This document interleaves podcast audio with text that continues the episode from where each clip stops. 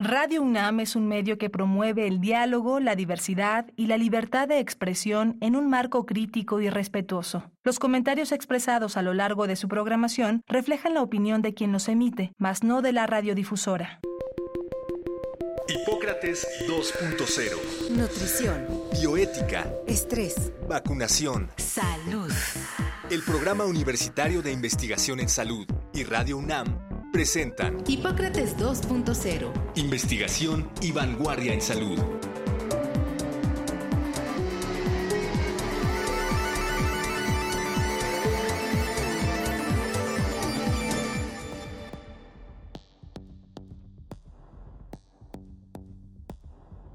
Hola, ¿qué tal? Bienvenidos a Hipócrates 2.0. Yo soy Mauricio Rodríguez. Como cada semana, les doy la más cordial bienvenida.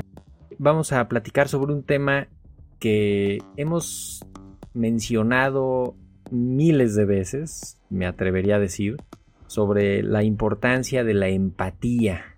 Eh, ahora con la pandemia lo mencionamos todavía más porque siempre apelábamos a la empatía para poder enfrentar este fenómeno que, que estuvo ocurriendo. Y para platicar sobre este tema invitamos al doctor Gabriel Chavira Trujillo. Entonces, antes de saludarlo, quiero que escuchemos un poco algo sobre su trayectoria profesional y ahorita ya comenzamos. Gabriel Chavira Trujillo es psicólogo y doctor en ciencias de la salud. Realizó una estancia doctoral en la Universidad Hope, en Liverpool, en el Reino Unido, y un programa internacional sobre ecosistemas sustentables e innovación en la Escuela de Salud Pública de Harvard, T.H. Chang, en los Estados Unidos. Es tutor externo del programa de doctorado en Ciencias de la Salud Pública en la Universidad Iberoamericana, como parte de la Fundación Universitaria Iberoamericana, donde es académico en los capítulos de Ecuador y Costa Rica. Es miembro del Sistema Nacional de Investigadores y actualmente trabaja como investigador en el Instituto Nacional de Cardiología Ignacio Chávez, una línea interdisciplinaria en ciencias de la salud con óptica mixta y énfasis en los procesos psicosociales. Pues vamos entrando de lleno, pero te saludo primero. Gabriel, muchísimas gracias por aceptar la invitación. Bienvenido a Hipócrates 2.0. Hola Mauricio, no, agradecido totalmente por, por la invitación y por la oportunidad y el foro, ¿no? Sobre todo. Muchísimas gracias. ¿Qué le dices a la gente cuando te pregunta qué es la empatía?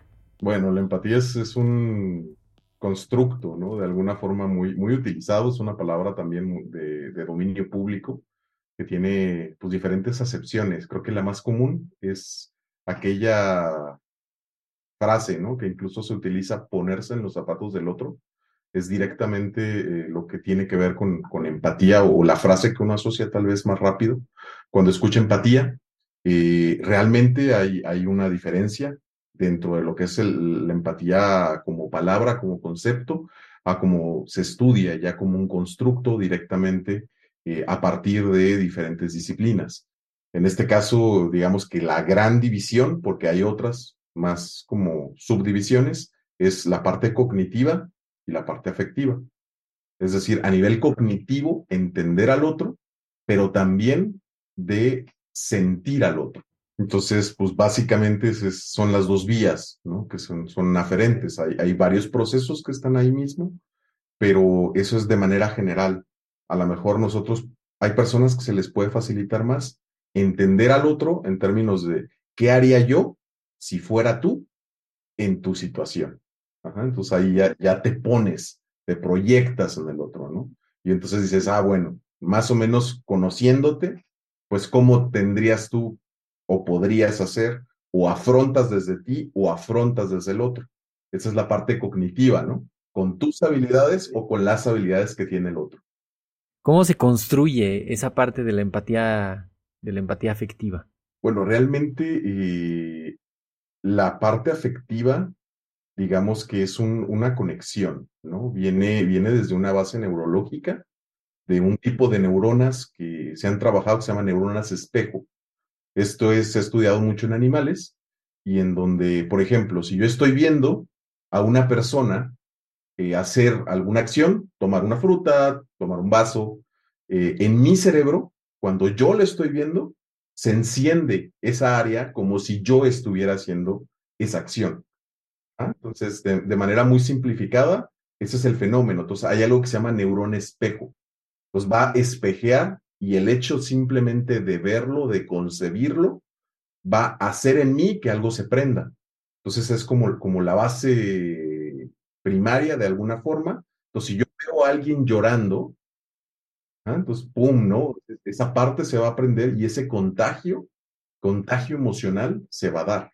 Y que puede ser, puede tener sus agravantes, voy a decirles, o algunos elementos adicionales. O sea, si es, si es un niño llorando, si es un adulto llorando, si es una mujer llorando, si es un hombre llorando, ¿no? Si hay algo más alrededor, todo esto va encendiendo diferentes estímulos también eh, en, la, en, pues en, los circuitos neuronales y te va, pues te va aprendiendo algo, ¿no? Que es esta parte de la, la empatía afectiva, ¿no? Sí, y además eh, hay ciertas peculiaridades, ¿no? Porque obviamente, pues cada quien tiene como sus, sus fortalezas y debilidades respecto de este constructo, a quienes lo tienen más desarrollado, quienes lo tienen menos. Eh, de hecho, de manera general, la investigación actual dice que las mujeres son mucho más empáticas a nivel afectivo y los hombres tienden a ser más empáticos a nivel cognitivo, ¿no? Entonces, en las mujeres se da mucho más ese contagio emocional y en los hombres se da mucho más ese de, ah, te entiendo. Y pensando así en, en, en estereotipos, este, hay algunos países donde decimos que tienen una cultura mucho más avanzada y que tienen una civilidad este, más, más grande me imagino que ahí está un poco más la parte de la, de la empatía cognitiva y, y, hay otras en las que te quiero ayudar, este, ¿no? Le busco cómo, aunque sea torcer la regla, pero porque te voy a ayudar, ¿no? Este, y, y, y te entiendo, y entonces me pongo en tus zapatos, y entonces hay muchas cosas de la sociedad que no funcionan bien porque justamente todo el mundo está viendo cómo le da la vuelta y, y, y en otros lados un poco más lo cognitivo por el frente de pues es que esto tiene que ser así porque es así. Y, es esta conexión que se, que se da entre las personas, ¿no? No, no sé si estoy eh, diciendo así cosas muy dispersas, pero un poco ahorita que lo mencionabas me, me saltó esa idea. Sí, bueno, o sea, hay, hay mecanismos que tienen que ver con la parte neurológica, que tienen que ver con la parte cognitiva, que tienen que ver con la parte social también, que están basados en la empatía. De hecho, actualmente se está discutiendo mucho la unión que tiene, por ejemplo, la empatía con conceptos que tú puedes pensar que son iguales, ¿no? Bueno, ¿en qué se parece o en qué se diferencia la empatía con la simpatía? Pero además luego le, puedes pegar la compasión, ¿no? Y entonces empiezan a aparecer otros conceptos que se derivan de la empatía y actualmente se está discutiendo de manera eh, vehemente a nivel internacional cuáles son los procesos que tienen que ver. Porque alguien dice, bueno, entonces la empatía no es un proceso, o sea, es una suma de procesos. Y entonces la ven como, como de parte muy procesual y entonces empiezan a tener diferentes eh, como casi cajitas pequeñas que tienen que ver con entender, que tienen que ver con sentir, que tienen que ver con interactuar. Y todo esto repercute en las relaciones interpersonales. Quizá primero te preguntaría cómo se estudia la empatía y luego ¿qué pasa con las relaciones interpersonales? Bueno, hay, muchas formas de estudiar la empatía. Es, es un proceso complejo, precisamente porque se interrelaciona con muchos. Generalmente lo que se hace es un cuestionario donde se le pregunta a la persona determinadas características y pues ella va diciendo, ¿no? Ah, pues yo creo que sí soy así, yo creo que no soy así, o más o menos soy así, o se va acercando. En la psicología se ha, se ha identificado como un, un constructo muy importante que diferencia o es como un factor eh, detonante, por ejemplo, para trastornos como el espectro autista, como la esquizofrenia, como la psicopatía. Entonces, el nivel de empatía, digamos que es, es muy importante para eh, poder determinar el diagnóstico o el tratamiento incluso. Entonces, todo eso se ha, se ha vuelto muy importante en términos generales. Y aquí viene también la parte afectiva, ¿no? La parte afectiva tiene que ver con esta parte de contagio emocional, ¿no? ¿Cómo puedo saber si yo tengo una empatía afectiva? Pues bueno, si yo veo a alguien llorando y yo me pongo a llorar con él, o sea, yo tengo esta parte de contagio emocional, que es una subdivisión de la empatía afectiva. Hay esta parte donde yo puedo compartir esas emociones. Si yo veo a alguien feliz, yo me pongo contento. Yo me contagio, tengo esa capacidad de contagiarme de esas emociones. Ese sería como un nivel, eh, digamos, pues bajito. Pero a veces no ayuda mucho, ¿no? Que, que te pongas a llorar con el que está llorando, ¿no? Pues bueno, si alguien está llorando y yo me pongo a llorar con él, es una forma de compartir ese sentimiento y pudiera ser que en esa forma de compartir ese sentimiento se sienta aliviado, descargado o alguna situación, pero también tiene su parte negativa. Otro de los aspectos de la, empatía afectiva es que genera un estrés empático. Entonces, este estrés empático es, estoy compartiendo la emoción contigo, pero me contagio tanto de esa emoción que ya se transforma en un problema también para mí, porque no soy capaz de regularlo. Entonces también tiene una parte negativa, del mismo modo la cognitiva. Me saltan muchas ideas a la, a la, a la mente. A ver, te las pongo así de bote pronto. La, se aprende, es innata la, esta capacidad, esta sensibilidad de, de, leer a los otros, de entender. Se va aprendiendo. Eh, pensaba pensaba si la, empatía no se crea ni se destruye, solo se transforma, pero no, ¿verdad? La empatía se crea, se destruye y se transforma. Y, y quizá una más importante es esto último, se transforma. O sea, conforme avanza la vida del individuo, cambian sus circunstancias y por lo tanto cambia su empatía, cambia su capacidad de responder me imagino que a veces se nutre más la empatía eh, cognitiva, a veces la empatía afectiva, se, se mezclan esas aguas. No sé, ¿qué, qué dices, Gabriel? Sí, pues es un poquito de, de, la caracterología, ¿no? Y de la dificultad de estudiarla, porque esto que dices, pues es real, ¿no? Y me, me gustaría abordarlo con la diferencia, por ejemplo, entre temperamento, carácter y personalidad, que son tres factores bien, bien puntualitos a ver, defínenoslos en dos segundos. Que tú puedes ver, ¿no? Temperamento, tú vas a un cunero. Ajá. Ahí no hay nada improntado, ahí no hay nada desarrollado, pero tú puedes ver que un bebé grita, que un bebé está quieto, que un bebé este, se mueve más, que un bebé, ajá, esa es como esta parte biológica que tiene que ver con la forma en la que está interconectado tu sistema nervioso, con tus hormonas, con tus bacterias, con tu ser completo temperamento, ¿no? Es esta parte que tiene tu respuesta biológica ante el ambiente. Cuando vas creciendo y ese temperamento empieza a chocar con la realidad, se va formando el carácter. Con la cultura. Dos años que empiezas a correr y te pegas, ¿no? O sea, y ya viste que te pegas, ¿no? Entonces, ese temperamento se modula y se hace un carácter.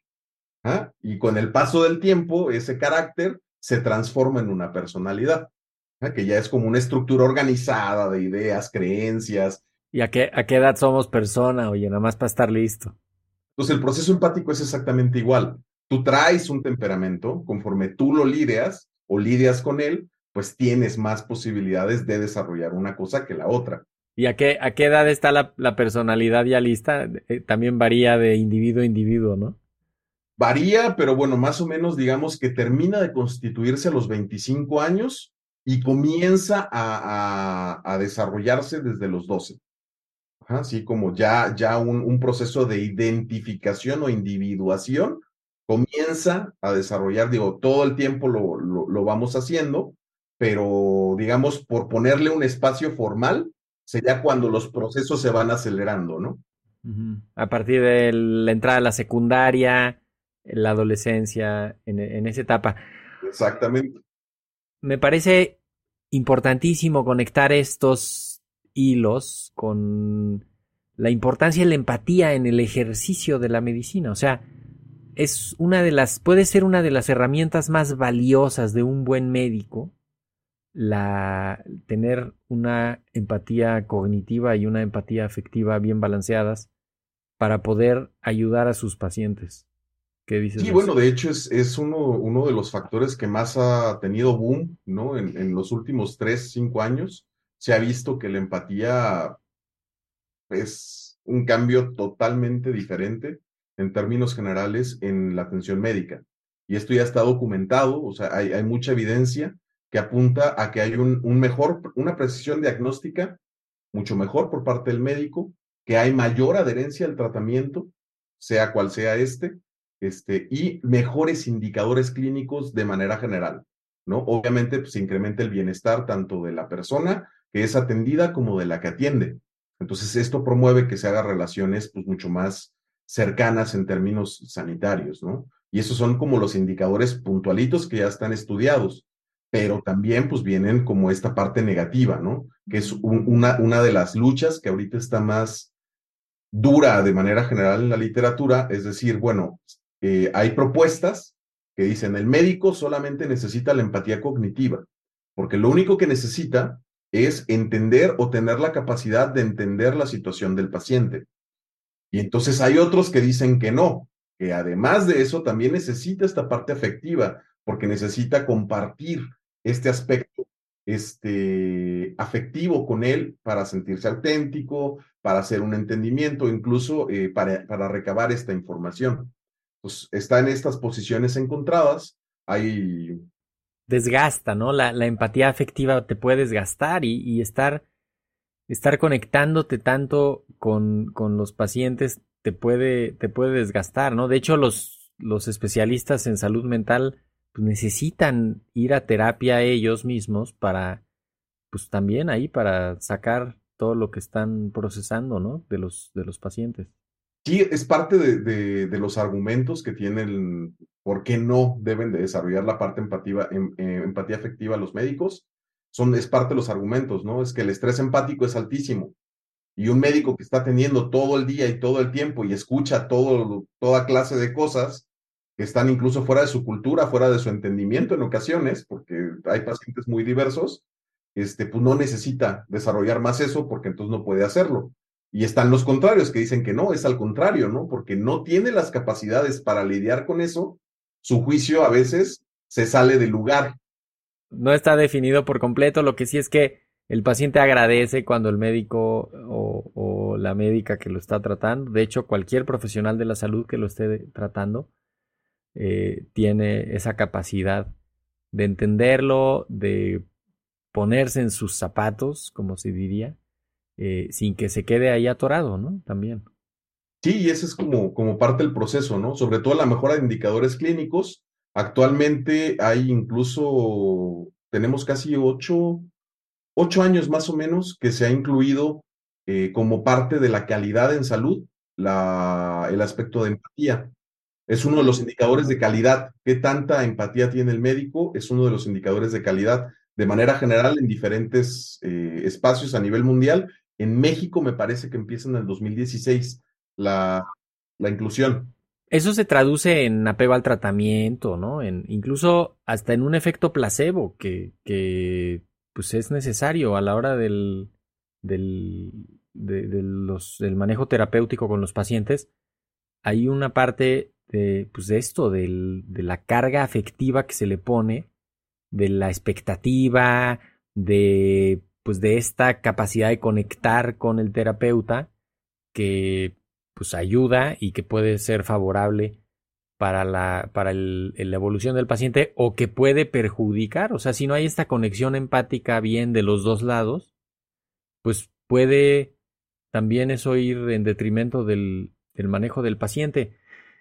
Quería preguntarte, para, para ir hacia, hacia la salida del programa, el, algunas causas y consecuencias de la mala regulación de las relaciones interpersonales, algunos problemas, ¿cuáles serían los más frecuentes que tú has identificado y estudiado?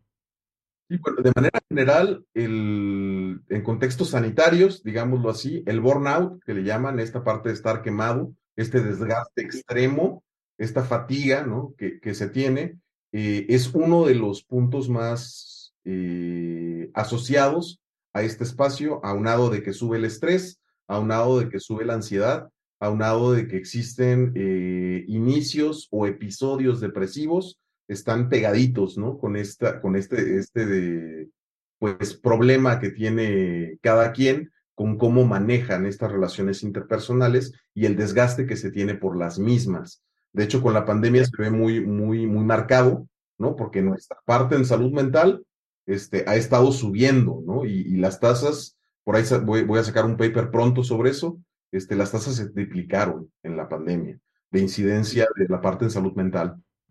Y que va de la mano, a, veces eh, la gente está esperando ver como el, el, el, problema más grande, ¿no? Una depresión severa, un suicidio, eh, este, pero hay otros indicadores mucho más tempranos que pueden ser igualmente nocivos, como aumento del uso de sustancias, eh, incluso incremento en el consumo de alcohol, de tabaco, de algunos otros productos eh, adictivos, conductas adictivas, ¿no? Este, apostar, eh, toda la parte de la ludopatía, violencia intrafamiliar, ¿no? disfunción familiar, adicciones, ya lo decimos, ¿no? Entonces, no hay que estarse esperando a, a otros como indicadores muy clásicos, ya muy, este, también estigmatizados, sino todo lo demás, o sea, entender que puede ser parte de un proceso de fatiga, de un proceso de, de que está ahí ya la disfunción. Y esto además, en cuanto a la calidad de la atención, pues va a deteriorar la, la atención a los pacientes, ¿no? Y justo, ¿no? Por, todas estas problemáticas, ahorita el término que está empezando a hacer mucha más fuerza, que está empezando a agarrar más fuerza, porque digamos que la empatía tuvo un boom, en este año, o sea, ya, ya dejó de crecer. O sea, ya los estudios ya se estancaron de alguna forma y, y lo que está empezando a crecer es la compasión. La compasión parece que es el, el siguiente término, que es la empatía unida con la prosocialidad con toda esta parte aterrizada en el acto humano de ser compasivo con el otro. Que lo aceleró la pandemia. Yo creo que la pandemia primero nos, nos reveló a un conjunto de individuos y situaciones de vulnerabilidad que no veíamos, que no queríamos ver, que no podíamos ver, que no conocíamos. Todos los que no se pudieron quedar en su casa, este, todos los que tuvieron que salir de su casa para que otros se pudieran quedar en su casa los que no tuvieron quien les ayudara, ni siquiera pasar tres días con fiebre en su casa, una cosa de sufrimiento repetido, agudizado en la pandemia que, que nos, pues, nos conectó de otra manera socialmente. O sea, no sé si vamos a salir siendo mejores o no. Bueno, pues esa es una de las preguntas, ¿no? ¿Cuántos trabajamos con nosotros y cómo lo hacemos? Otro de los, de los factores que está muy pegado en este sentido son todo el desarrollo de wellness. Otra de las cosas que está muy discutida es que empatía debe de estar dentro de los currículums de todas las áreas de ciencias de la salud. Debe de estar un desarrollo humano, ¿no? Pero a veces el desarrollo humano en carreras como que son muy demandantes, como medicina, por ejemplo, pues lo dejan siempre atrás. Pues también hay estudios de los propios estudiantes de medicina y todo el estrés que tienen encima y cómo incluso este tipo de cursos logran hacer una diferencia en el rendimiento académico y en el éxito que pueden alcanzar al final de, de, todo el proceso de, de la carrera, que, que sí es, es estresante. ¿Con qué te podrías despedir con unos tips para regular las relaciones interpersonales a partir de la empatía? ¿Cómo fortalecer esta parte positiva de la empatía que, que termine traduciéndose en, en compasión, en solidaridad, ¿Con qué, ¿Con qué te quieres despedir, Gabriel? En principio, pues es esta parte del autoconocimiento, que no tiene que ver con preguntarse de ti para ti, para ti mismo, cómo eres, sino en esta parte de aceptar que todas las personas que hablan de ti, así hablen mal, tienen un poco de verdad, tienen una percepción de ti que los hace, ¿no? Este, eh, sacar esa información a veces de repente rechazamos un poquito lo que no nos gusta escuchar. Entonces, el primer paso yo creo que es tener la humildad para aceptar que todas esas personas, aunque no nos caigan bien, tienen una percepción que a lo mejor yo puedo no querer aceptar o puedo no querer trabajar. Y esa es una, una de las ventanas de oportunidad para el desarrollo de toda la parte de empatía y de regulación emocional. Obviamente, pues estar en contacto con tus emociones, expresarlas. Si yo soy muy callado, pues aprender, ¿no? O sea, cómo, expreso el amor, cómo expreso el odio, cómo expreso el miedo, que son como las más básicas, las primarias. Eh, otro de los tips importantes es piensa cuántas emociones puedes enunciar. Piensa cuántos sentimientos puedes enunciar. Piensa después cuántos puedes detectar en ti, de todos esos que conoces, de todos esos que enuncias, piensa cuántos puedes detectar en ti. Luego piensa cuántos puedes detectar en el otro. Y si esto es consistente o congruente con el discurso del otro, porque a veces no somos congruentes. ¿ah? Entonces, eh, son, son de las cosas que nosotros podemos observar. Hay más de 10.000 emociones, ¿no? Entonces, de repente nosotros pensamos o creemos que con las 5, 10, 20 o 50 que podemos dominar son suficientes, pero, o sea, hay de verdad, hay palabras, ¿no? Para denominar situaciones que a lo mejor en tu vida las has vivido, pero no las has nombrado, no las has reconocido. Y por lo tanto, pues es un camino que puedes trabajar.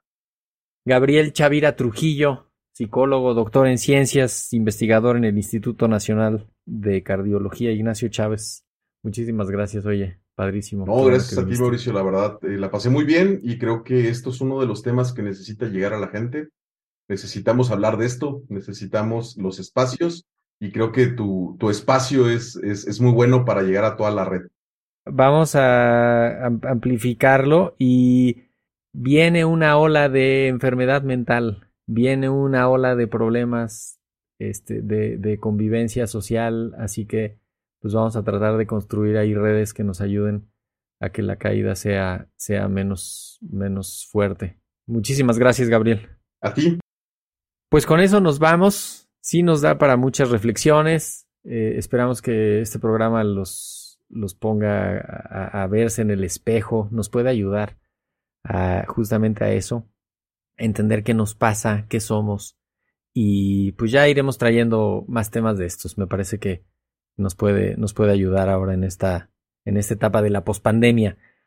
Por lo pronto nos tenemos que ir. Yo soy Mauricio Rodríguez.